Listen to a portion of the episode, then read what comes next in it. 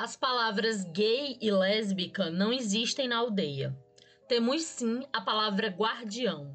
Os guardiães são pessoas que vivem no limite entre dois mundos, o mundo da aldeia e o mundo do espírito. Apesar de não se casarem neste mundo, dizem ter parceiros em outras dimensões. O que fazem não gostam de contar para ninguém.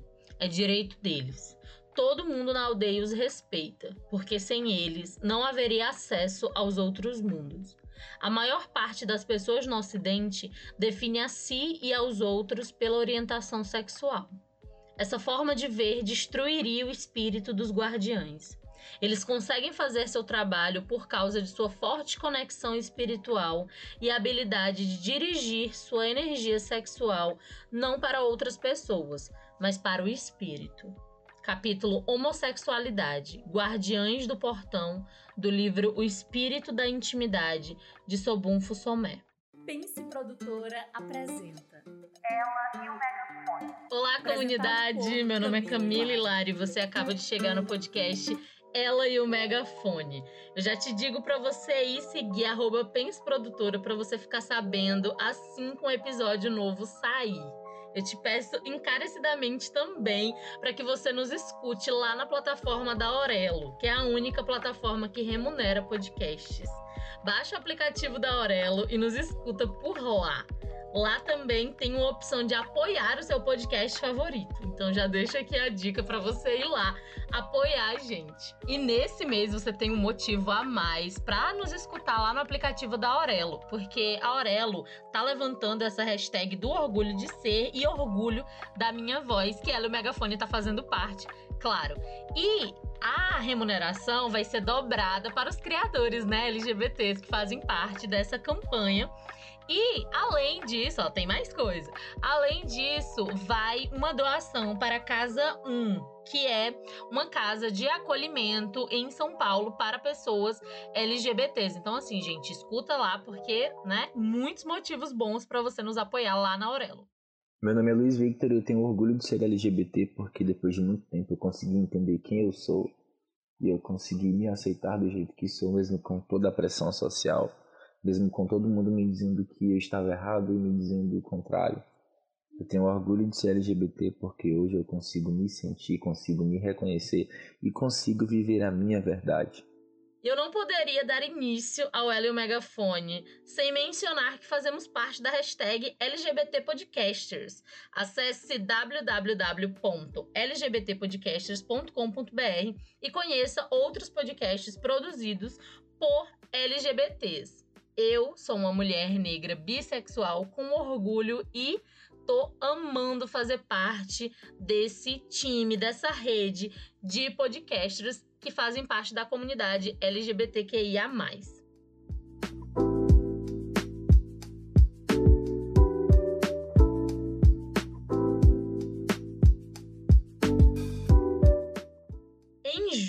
Se comemora o mês do orgulho LGBTQIA, com vários eventos no Brasil e no mundo.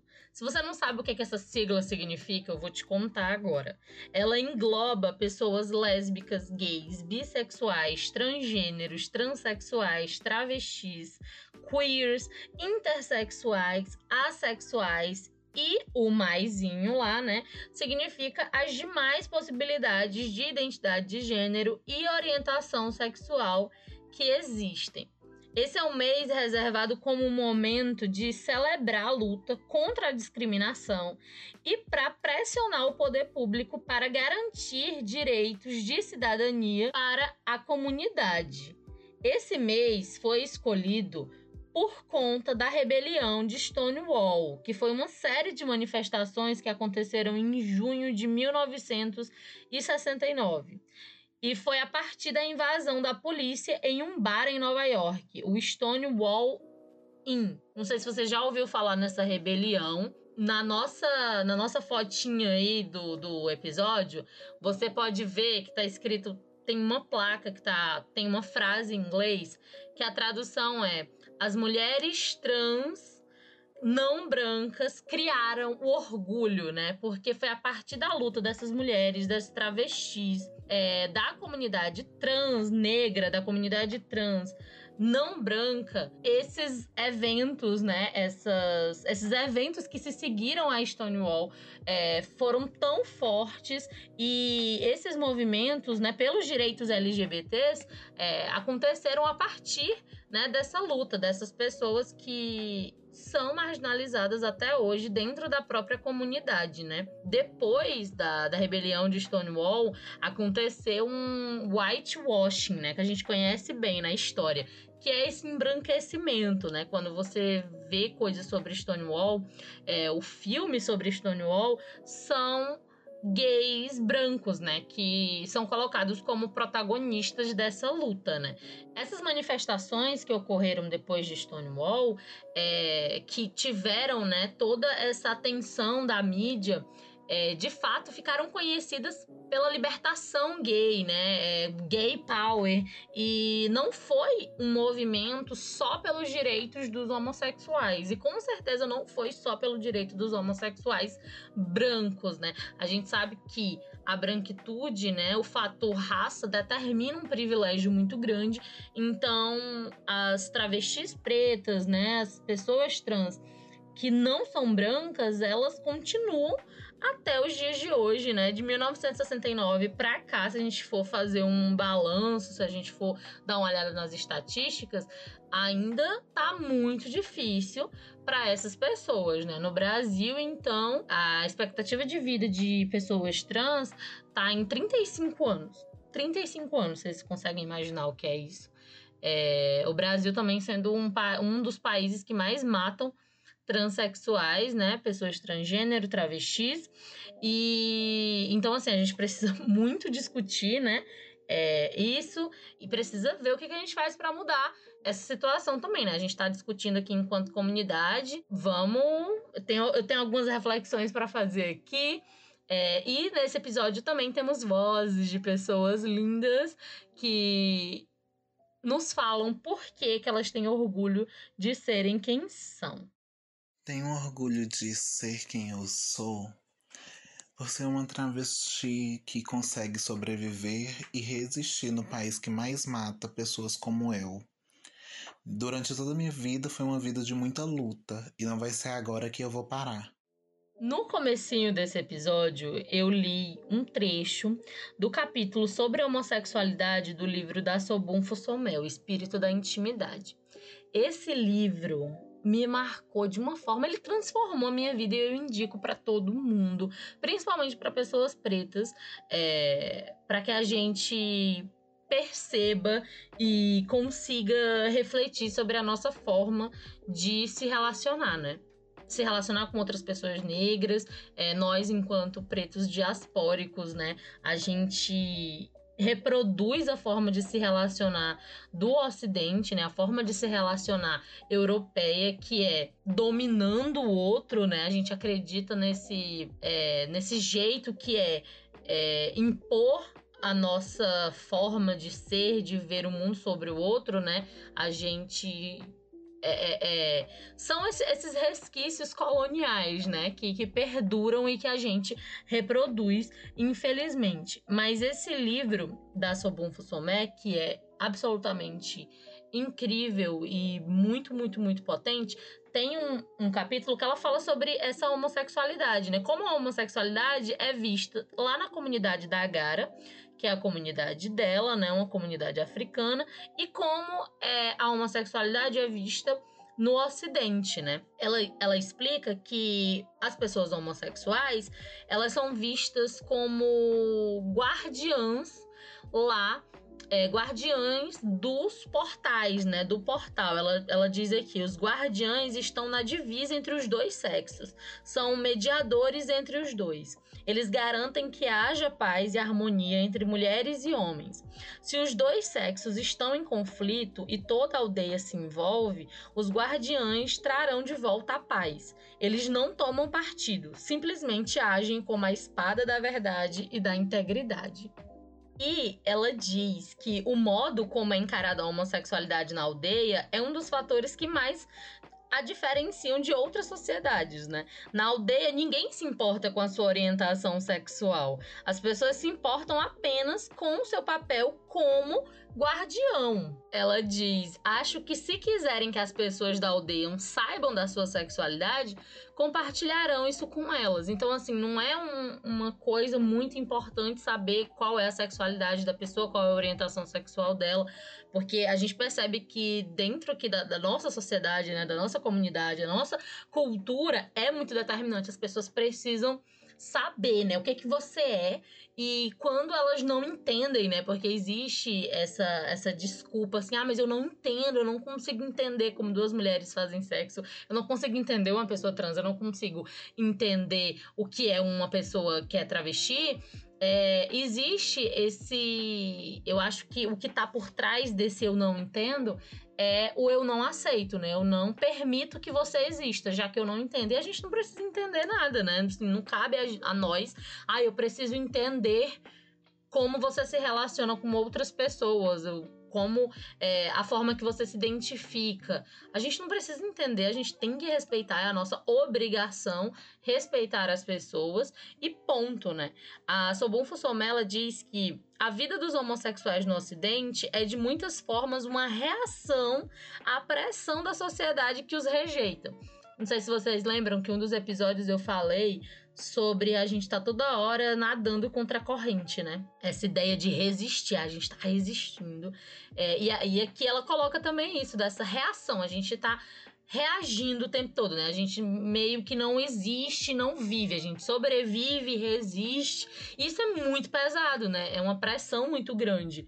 Ela coloca também que, em parte, isso ocorre porque uma cultura que esqueceu tanto sobre si mesma desloca certos grupos de pessoas, como a comunidade gay, de seus verdadeiros papéis, né? A gente esqueceu sobre si mesma, né? A gente esqueceu quem a gente é. Então, essa nossa sociedade ocidental precisa categorizar, né?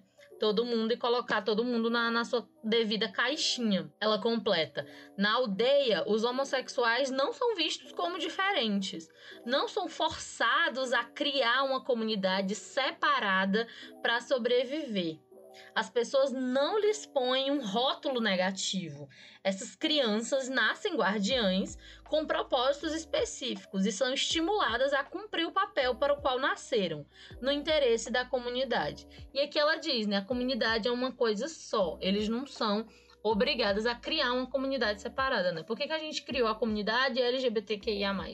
Porque vivendo numa sociedade heteronormativa, cis, que coloca diariamente o quanto a gente não cabe, né? A gente não encaixa, não.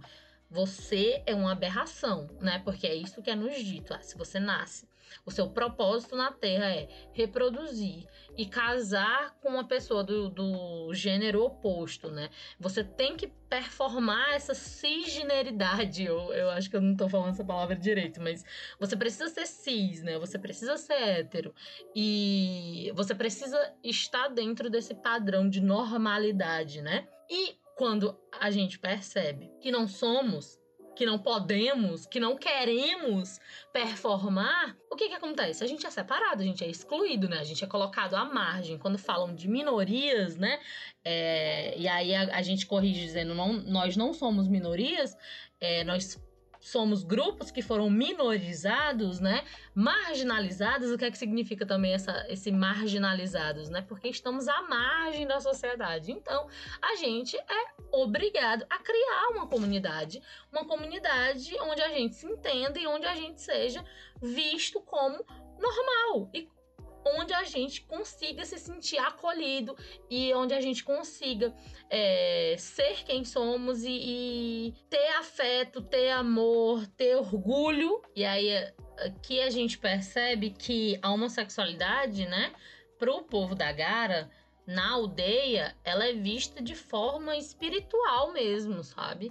É, eles são eles têm um papel importantíssimo, né? Mais uma vez ela faz essa comparação entre o povo da Gara e o povo ocidental, né? Ela diz que na aldeia a homossexualidade é vista diferente do que no ocidente, em parte porque toda sexualidade tem base no espírito. tirada de seu contexto espiritual, torna-se uma fonte de controvérsia, passível de exploração. Ela diz que nunca se vê guardiães nem ninguém demonstrando sua sexualidade ou comentando a sexualidade dos outros, né? E aí ela aqui nesse capítulo ela vai explicando o que é que os guardiães fazem, né? Ela diz que eles detêm as chaves para outras dimensões. Eles mantêm um certo alinhamento entre o mundo do espírito e o mundo da aldeia. Sem eles, os portões do outro mundo ficariam fechados. Então assim, é um papel importantíssimo. Eu não sei se você já tinha ouvido falar sobre isso, se essa é a primeira vez, mas assim, eu achei muito incrível, muito interessante. E aqui ela coloca também que no Ocidente, frequentemente gays e lésbicas são muito espirituais, mas estão afastados de sua conexão com o espírito. Né? Minha sensação é que, sem essa válvula de escape ou esse papel na cultura, eles tendem a encontrar outras formas de se definir. Falando sobre essa definição, sobre essa autodefinição, eu queria trazer aqui também um, um outro termo para lésbica, que é um termo que, que eu me aproximei bastante, assim, que eu, eu fiquei pesquisando sobre, porque a gente vê essas expressões, essas definições ocidentais como únicas né, na nossa vida. Esse gay, lésbica, bissexual, é, todos esses termos eles têm origens europeias, né? E para pessoas negras é, é, importante que a gente busque, que a gente se defina de outras formas, né? Busque é, formas não europeias, não brancas de, de autodefinição. Pessoas negras que estão pesquisando e se encaminhando, né, é, para afrocentricidade, é, sentem mesmo essa, essa necessidade de se identificar e de se autodefinir, né, de outras formas, como eu já disse. E o que, que é essa afrocentricidade, né? É, é quando você se coloca no centro de toda a, a, nossa vida, né? Você, pessoa preta, é, se coloca no centro de todas as suas relações e pensa essas soluções para a nossa população a partir da nossa perspectiva, né? Quando eu digo da nossa perspectiva, é uma perspectiva africana. Quando você coloca é, as perspectivas africanas no centro da sua vida, das suas relações e pensa soluções é, a partir dessas perspectivas, aonde é, nós somos seres dotados de espírito, né?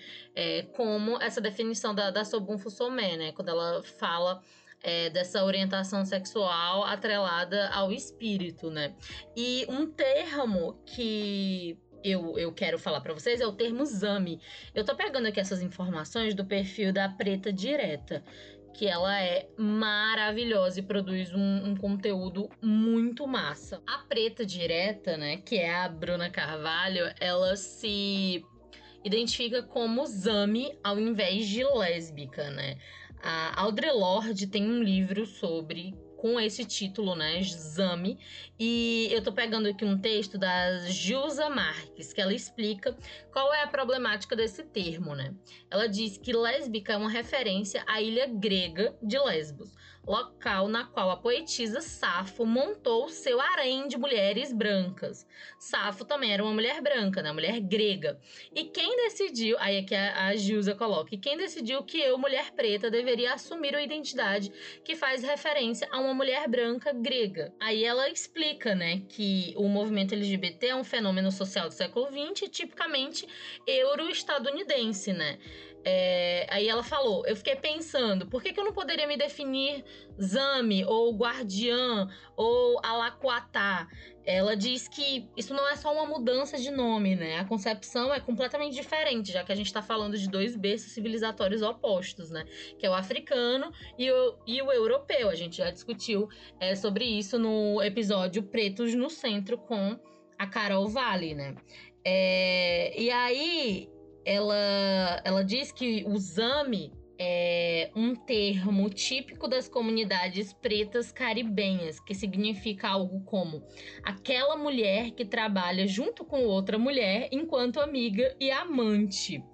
É, esse termo ficou famoso após a publicação do livro Zami da Audre Lorde, né? É comum também entre mulheres pretas que se relacionavam com outras mulheres pretas no âmbito do movimento negro, né? No, inclusive no Brasil é bem diferente do termo homossexual ou lésbica, né? Porque em exame o foco é a convivência, é a construção, é o dia a dia, é a partilha do amor, né? É, em homossexual e, e lésbica, o foco é o desejo sexual, que o lésbica, né, faz referência à ilha comandada por uma mulher branca. Então, assim, dá pra, pra gente perceber a diferença? Vocês conseguem perceber a diferença? Já tinham parado para pensar sobre isso? Nesse livro, O Espírito da Intimidade, né, que eu vou repetir aqui, você precisa ler, é um livro que todo mundo precisa ler. É, a Sobon Fussomé, ela traz essa perspectiva africana de que o amor é caminhar junto, né? É, é essa construção. Ela diz que a gente tá na, na base da, da montanha, né? A gente tá. Quando você se relaciona com alguém, né, que envolve a comunidade, o espírito, todas essas, todos esses elementos, ela diz também que esse amor, essa relação, é um subir a montanha, né? Você tá lá subindo a montanha junto até chegar no topo da montanha, né? Que vai ser um momento maravilhoso e vai ser quando esse amor tiver mesmo construído de forma definitiva. E aí, como é que a gente se relaciona no Ocidente, né? Como eu falei para vocês, essa, essa, essa nossa reprodução do amor europeu, né? Que é o dominar, que é o ciúme, que é a posse. No Ocidente, a gente já começa o amor, né? A gente já começa o relacionamento, na verdade, com a paixão, que é o auge do auge, quando você tá louco pela pessoa e você ama, ai, tal. Ama não, né? Você tá totalmente apaixonado, você nem conhece a pessoa direito, mas assim, aquela paixão, aquele sentimento muito forte. E você tá no topo da montanha, que é tipo assim, o auge do auge. E, gente, o que que tem para fazer quando você já tá no topo da montanha? é só ladeira abaixo, entendeu? Literalmente, é só você cair dali. E então a gente, é, ela vem com essa, com essa perspectiva que, tipo, não, você vai subindo junto, né? E nesse texto que eu li aqui para vocês, da Gilza Marx, ela diz, né, que esse termo zame que é aquela mulher que trabalha junto com outra mulher enquanto amiga e amante. Então, vem mais dessa coisa mesmo da construção e não do desejo, né? E a comunidade LGBTQIA+, ela é conhecida, né? Existe esse estigma da comunidade, é, em relação à comunidade, de sermos extremamente promíscuos, né? De ser só sexo, de ser a putaria louca. E, inclusive, o tema da parada de São Paulo esse ano, que foi feita de forma virtual, né? De novo, o tema da parada desse ano foi HIV AIDS, né? É, viva mais, cuide mais. É, e a gente sabe que é, a AIDS foi considerada como uma doença gay, né? A doença era assim uma maldição que, que, caiu assim na terra porque os gays eram muito promíscuos, né? Esse era o, era o, que, o que se acreditava, né? E obviamente que é, essa doença, né, AIDS, é, HIV, AIDS e outras doenças, outras, outras infecções, etc., elas não têm uma orientação sexual, né? É, então, assim, pessoas LGBTs, elas são pessoas, então elas são diferentes, são múltiplas, são plurais. E aí, eu tô dizendo tudo isso porque eu acho muito importante a gente discutir e perceber que existem outras possibilidades pra gente, sabe? Não é uma, um termo único, universal e você, pessoa preta que não quer se definir dessa forma, tá tudo bem. O que me faz ter orgulho de mim é o não ter medo de me descobrir todos os dias, porque desde pequeno, sendo uma pessoa preta e LGBT, eu tive que ir descobrindo a minha identidade em meio a tanto apagamento. Então, isso faz com que eu tenha não só orgulho de mim, de quem eu sou hoje, mas do que eu vou me tornando todos os dias, porque eu sei que é um caminho de felicidade. Por que, que a gente precisa falar de Stonewall nesse mês, né? Por que, que a gente precisa falar de luta e por que, que a gente precisa é, ir para além da frase amor é amor? Porque o amor ele é muito importante, né? Claro, a gente precisa é muito delícia se sentir amado, amar e ser amado. E é um inferno você não poder namorar em público, né? Você não poder ficar de mãos dadas em público com seu amor é muito difícil, porque é, não, não é só por vergonha, mas existe um medo real, porque você pode sim ser agredido ou agredida, você pode sim ser assassinado por ser quem você é e por você demonstrar né, amar a pessoa que você ama. Isso é real, isso é fato, né? Infelizmente é um fato. Mas é, quando a gente fala da revolta, né, de, de Stonewall, quando a gente faz manifestação, é, e como eu tava falando para vocês, né, tipo, ai, é, tu sabe aquele meme, tipo assim, ah, eu amo gay, povo animado, sabe? Isso. É de, de colocar, de reduzir uma comunidade inteira que é ampla, que é plural, só em glitter, entendeu? Tipo, ai, é muito bom é, a animação e, e, sabe, esse, esse sentimento gostoso de orgulho, sabe? Ah, eu amo ser quem eu sou, e muito glitter, e muita purpurina, e show de drag queen. Mas, gente, não é só isso, sabe? É a Patrícia Bravanel passou uma vergonha, assim, né? Nada novo sob o sol, mas assim, passou uma vergonha, é, foi super homofóbica no programa, é, e depois tentou meio que, eu não sei se ela tentou se redimir ali, mas aí chamaram umas pessoas para dizer o que, é que significava LGBT. É, e aí o, a pessoa que, que chamaram falou: Pois é, ué, o queer é aquele povo animado que faz evento, que tem drag queen, sabe? Tipo assim, ai. Então é isso, sabe? O queer é o quê? É o povo que é promoter, é o povo que faz festa, que é um povo que faz evento? Gente, não, né? Pelo amor de Deus. As pessoas são muito diferentes e não dá pra, pra estereotipar, assim, reduzir toda uma comunidade nisso, né? Ai, a alegria, purpurina, é glitter e todo mundo é feliz e todas as pessoas são alegríssimas, entendeu? Quando não é não é dessa forma. E aí a gente fala sobre direitos e sobre dignidade, né? A gente tem que bater nessa tecla toda vez. É, amor é amor, a gente quer ter o direito de amar quem a gente quiser. Obviamente, isso é importante sim, mas a gente quer direitos, né? A gente quer poder é, ter dignidade para viver, para existir, né? É, só faz 10 anos que o STF permitiu é, o casamento homoafetivo no Brasil, né? Então, assim, faz pouco tempo. É, a questão de doar sangue, é, eu sei que recentemente isso já, já, já foi permitido, mas assim, é um negócio muito recente. Pessoas é, LGBTs não podiam doar sangue. Então, existe muita coisa na legislação é, que dificulta a existência de pessoas LGBTs, né? É, como eu já disse, né? Travestis, trans, é, é muito difícil para que essas pessoas consigam emprego, né? Consigam se manter. É, e a gente sabe também que a maior parte das trabalhadoras sexuais, né, são é, pessoas trans e travestis justamente porque não há outra outra alternativa, né? Nesse sentido que a sociedade ela não apoia, ela não encoraja outras formas, não dá essa oportunidade, né? É, e aí é, essas pessoas que são marginalizadas, né, que têm essa expectativa de vida só de 35 anos, elas precisam sobreviver de alguma forma, né? E a gente precisa parar de, de mandar essa mensagem de que elas só podem existir é, na noite, né? E não na luz do dia. Ó, durante a parada de São Paulo, ao vivo, né? Tava sendo transmitida pelo YouTube e tudo mais. E aí, enquanto não começava, tinha uns recadinhos que, tavam, que estavam aparecendo embaixo sobre direitos adquiridos, né, pela comunidade.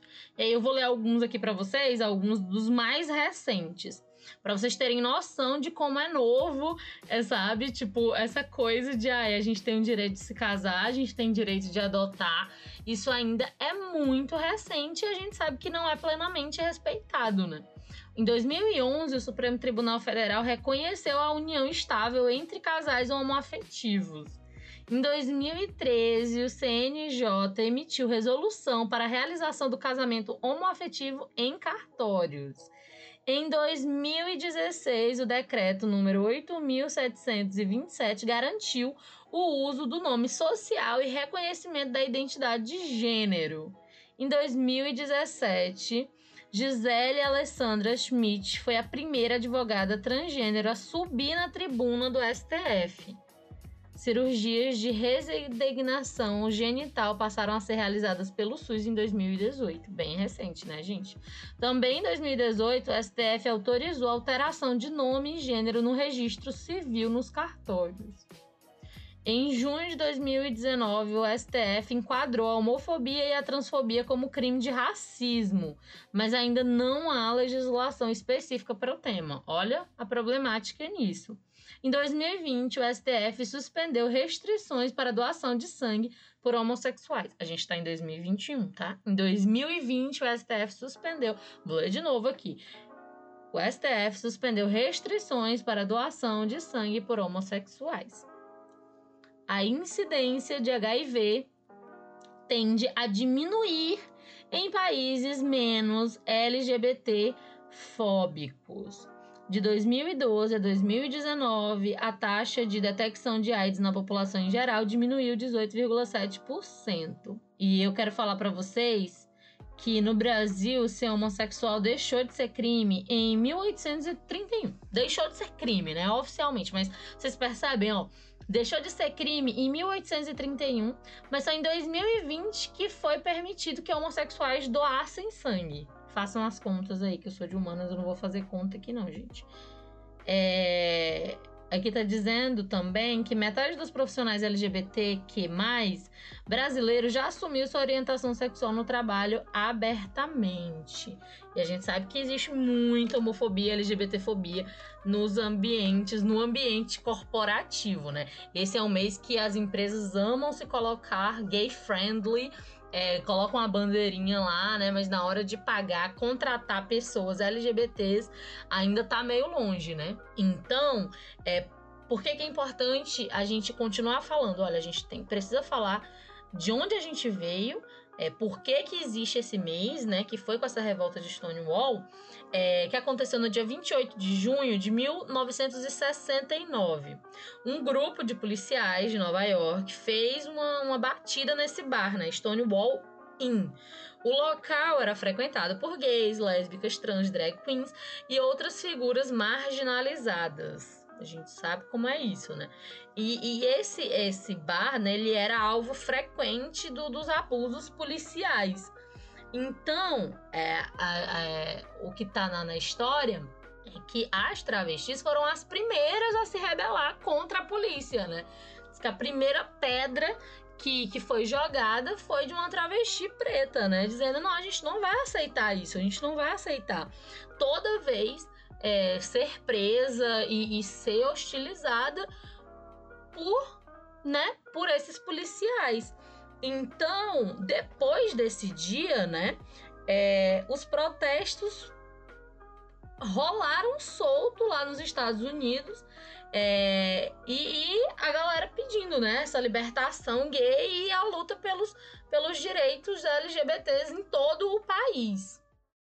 Acho que é uma pergunta muito difícil de ser respondida em pouco tempo, né? Mas eu acho que quando eu penso em orgulho de ser, é orgulho de tudo que eu construí até aqui, né? Mesmo com tantas pessoas dizendo que não, que eu não conseguiria por, por amar quem amo, né? E por ser quem sou, uma pessoa trans, preta, é, e que ama outra pessoa que é trans, não binária e preta também. Então, acho que é nesse sentido eu tenho orgulho de amar quem amo e de continuar tão forte. E os homossexuais estadunidenses, né, das décadas de 50 e 60, enfrentavam um sistema jurídico anti-homossexual, né? E aí, em 69, explodiu esse movimento que exigia né, direitos é, iguais, né? As pessoas heterossexuais, pessoas cis, é, têm esses direitos garantidos desde o segundo que nascem, e esses outros grupos, nessas outras pessoas, esses outros seres humanos precisam lutar arduamente para ter esses direitos garantidos, né? E quando eu falo que aí a primeira pessoa a jogar uma pedra lá em Stonewall foi uma travesti preta, eu quero muito que vocês conheçam Marsha P. Johnson. Ela foi uma travesti, drag queen, ativista dos Estados Unidos pela libertação LGBT, né? Ela foi é, uma das personalidades da rebelião de Stonewall. E muitas pessoas não conhecem Marsha P. Johnson, né? Eu recomendo muito que vocês assistam o um documentário A Morte e Vida de Marsha P. Johnson na Netflix. Orgulho de ser quem eu sou, porque além de ter sido um processo, para mim, essa minha compreensão enquanto mulher lésbica, enquanto mulher feminista, ele não só foi, como ele ainda é um processo de construção, né? De compreensão, de demandas que estão para além do meu corpo. Então, eu me orgulho muito da minha trajetória e dos caminhos que eu venho trilhando e dos caminhos que vão ser trilhados através de, dessa, de estar junto de outras de estar junto de outras mulheres. A história das travestis pretas, das mulheres trans, da comunidade trans preta, não pode ser apagada, né? A gente não pode permitir que isso aconteça.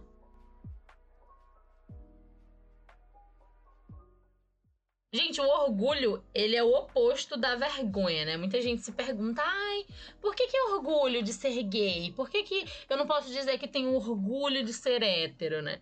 Porque a resposta é bem simples, né? Porque você nunca teve vergonha de ser hétero. Você não é ensinado a ter vergonha de ser hétero. E você é ensinado a ter vergonha de ser gay, de ser lésbica, de ser bissexual, de ser transexual, de ser travesti, né? Você é, é, recebe todas as mensagens possíveis de todos os lugares, da mídia, das revistas, das novelas, que ser o que você é é errado. E esse sentimento como culpa, auto-ódio, né? Esses sentimentos fazem parte, infelizmente, de da nossa trajetória, né? Em muitos momentos, na maioria dos casos, é, a gente pode dizer que isso faz parte da nossa trajetória, que existiram muitas dúvidas e existiu mesmo essa vergonha. Então, quando a gente fala de orgulho LGBTQIA, é uma forma de dizer que, olha, a gente não tem mais vergonha, que não existe mais espaço para vergonha, né? Para culpa, para o auto-ódio. Olá, sou Ana Carolina Dias, sou uma mulher preta e bissexual e tenho muito orgulho de dizer isso hoje com muita tranquilidade, muita serenidade, porque o caminho não foi fácil.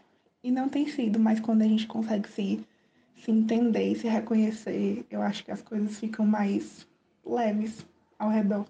Então, é, independente da forma que você se identifica, que você se considera, qual é a sua identidade de gênero, qual a sua sexualidade, é muito importante que você tenha orgulho de ser quem você é, né? Nós somos seres que merecemos afeto, que merecemos coisas boas na nossa vida, é, merecemos direitos, merecemos dignidade e eu quero muito agradecer ao Gilberto, a Vicky Lima, o Luiz Vitor, a Lua, a Ana Carolina e a Luara por terem compartilhado com a gente o porquê deles serem orgulhosos de serem quem são, né? Eu tenho muito orgulho de vocês, eu tenho muito orgulho da nossa comunidade, tenho muito orgulho dessa comunidade que a gente está criando aqui, de Ela e o Megafone.